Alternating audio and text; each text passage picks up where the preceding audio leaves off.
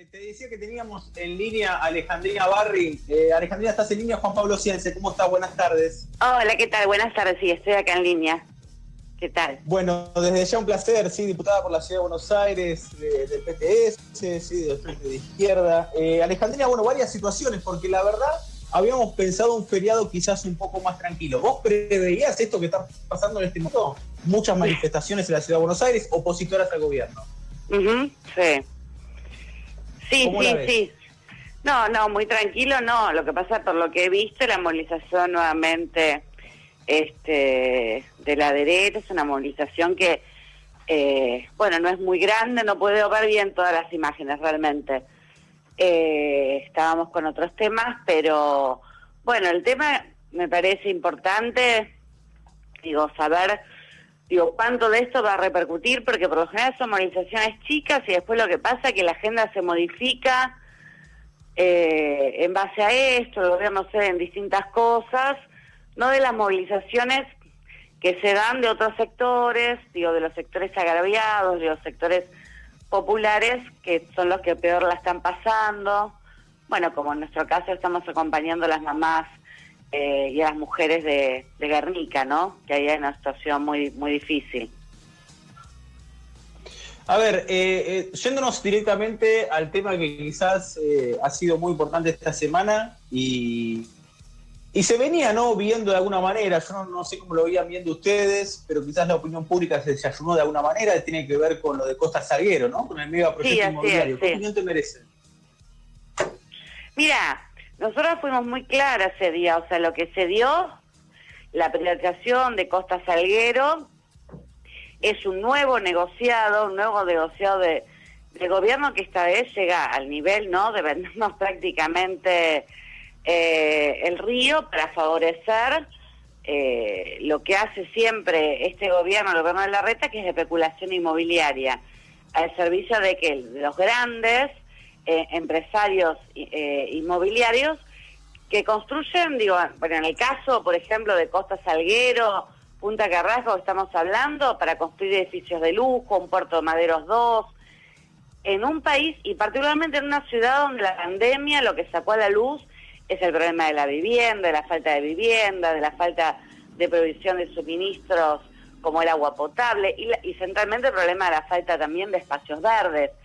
En ese marco, la legislatura porteña, lejos de eh, tratar ese tema como un tema grave, no, mete este nuevo negociado que significa esto, de un negocio inmobiliario que lo que hace, eh, lo que logra es que se construyan viviendas de lujo, como es la mayoría de las viviendas, el 50%, digo, hay algunos datos que dicen en la ciudad, lo que hace que esta sea una ciudad cada vez más expulsiva, más expulsiva de los sectores más humildes, eh, de los propios trabajadores que son los que hacen funcionar eh, la ciudad eh, y también de sectores medios. Entonces, bueno, yo ahí en la, legislatura planteaba eso, ¿no? Digo, como es una situación donde lo que se profundiza es una, una ciudad cada vez más expulsiva. Ahora, te queda una cuestión, si bien obviamente hubo voto en rechazo, ¿no? Por parte de la fuerza de la oposición, eh, es una situación ya muy cómoda, ¿no? De, la reta en la ciudad de Buenos Aires durante mucho tiempo ya, ¿no? Eh, eh, no, sin falta de respeto, claramente no a vos, ¿no? Pero quizás también a, mismo en la ciudad de Buenos Aires, casi a un modo de escribanía, ¿no? Lo que ha hecho quizás Coincido, no, coincido. Mirá, yo ahí lo que planteé es que lo que antes se conocía como escribanía... Siento que pasa todo y bueno, pero es lo que tenemos que debatir claramente, no, no, no es por una situación incómoda, nosotros también lo planteamos. Ah, eh, en la sesión, o sea, yo que planteé, mira, hay un tema, lo que antes se conocía como escribanía ahora es un kiosco, ¿no? Digo, porque incluso otra de las cosas que se votaron son tres códigos urbanísticos donde se modifican leyes a, eh, a cambio de plata, o sea, piden las constructoras y se va modificando el código urbanístico. Y lo que pasa claramente sí, que la reta eh, sigue cómodo. Porque yo creo, digo, mira, hasta hace unos meses la reta era, el amigo Horacio. Digo, ahí podés tener una, una explicación de por qué la reta tan cómodo. Y dentro de eso, la realidad es que esta vez, digo, salió con la oposición. pero leyes muy importantes, por ejemplo, una ley que se votó semanas atrás, que sería la antesala de, eh, de alguna manera, de, de, esta es la ley que favoreció eh, a las grandes constructoras, que así decíamos en el, eh, en el recinto. Bueno, pero si vos hace unos, unas sesiones atrás le votás una concesión a las grandes constructoras. ¿Qué van a hacer las grandes constructoras? No van a poner a sus trabajadores que están en negro eh, a regularizarlos. No, bueno, van a hacer negocios. Entonces, durante estos meses, en nombre de la pandemia, con la excusa de la pandemia, hemos visto que la reta no avanzó solo. O sea, muchas leyes, bueno, eh, el, endeudamiento mismo de la ciudad eh, por 150 millones, con jurisdicción en Inglaterra, leyes, digo, como, bueno, la ley de apps, este, que fue una ley tremenda, que los únicos que votamos en contra, en contra, fuimos la izquierda, el frente de izquierda.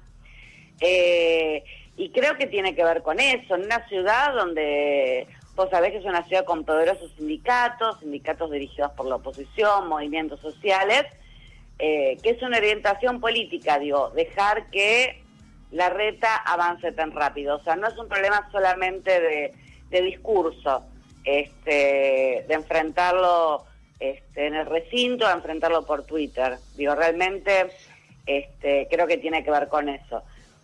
Y de alguna eh, manera... Alejandrina... Sí. Eh, perdón, es Alejandrina Barri con nosotros, diputada de la Ciudad de Buenos Aires. Decías algo, Alejandrina, discúlpame. No, que yo, mira, en, el jueves en la sesión dije una cosa que eh, dije, bueno, ¿qué tiene que ver lo que se va a construir estas torres de lujo con lo que está pasando en Guernica? Y la verdad que mucho, casi todo. Porque la especulación inmobiliaria, favorecer a estos grandes empresarios, es una política exclusiva del gobierno de la ciudad. Lo que acá son torres de lujo, en la provincia de Buenos Aires, son countries, barrios cerrados, donde también se favorece los negocios de los grandes sectores inmobiliarios en detrimento de los sectores populares. Entonces, creo que parte de que la reta avance de esta manera, yo decía, bueno, la reta te empuja de la ciudad porque la ciudad es expulsiva, hace una ciudad expulsiva. Los intendentes también te empujan.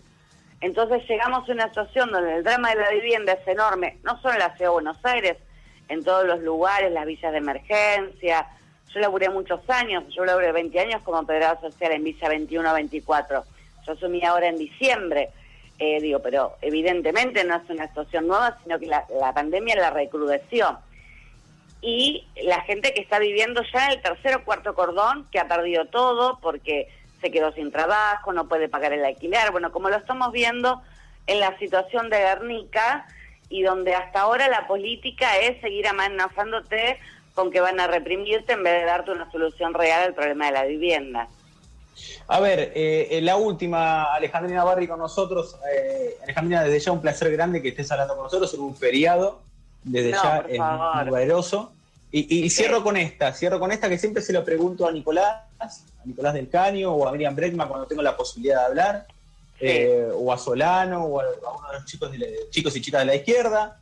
Es, bueno, en un escenario de polarización que uno viene viendo en encuestas, con si se quiere, un bicoalicionismo, ¿no? Dos, fuerzas muy fuertes donde quizás eh, deja muy poco margen para, otros partidos. ¿Cómo, ¿Cómo se trabaja la polarización teniendo en cuenta que lamentablemente o no, digamos, tampoco estamos muy lejos de eh, eh, el 2021 y de las elecciones? Digamos, ¿Cómo se trabaja la polarización? ¿Cómo trabaja la izquierda? ¿Cómo pensás que pueden afrontar este dilema?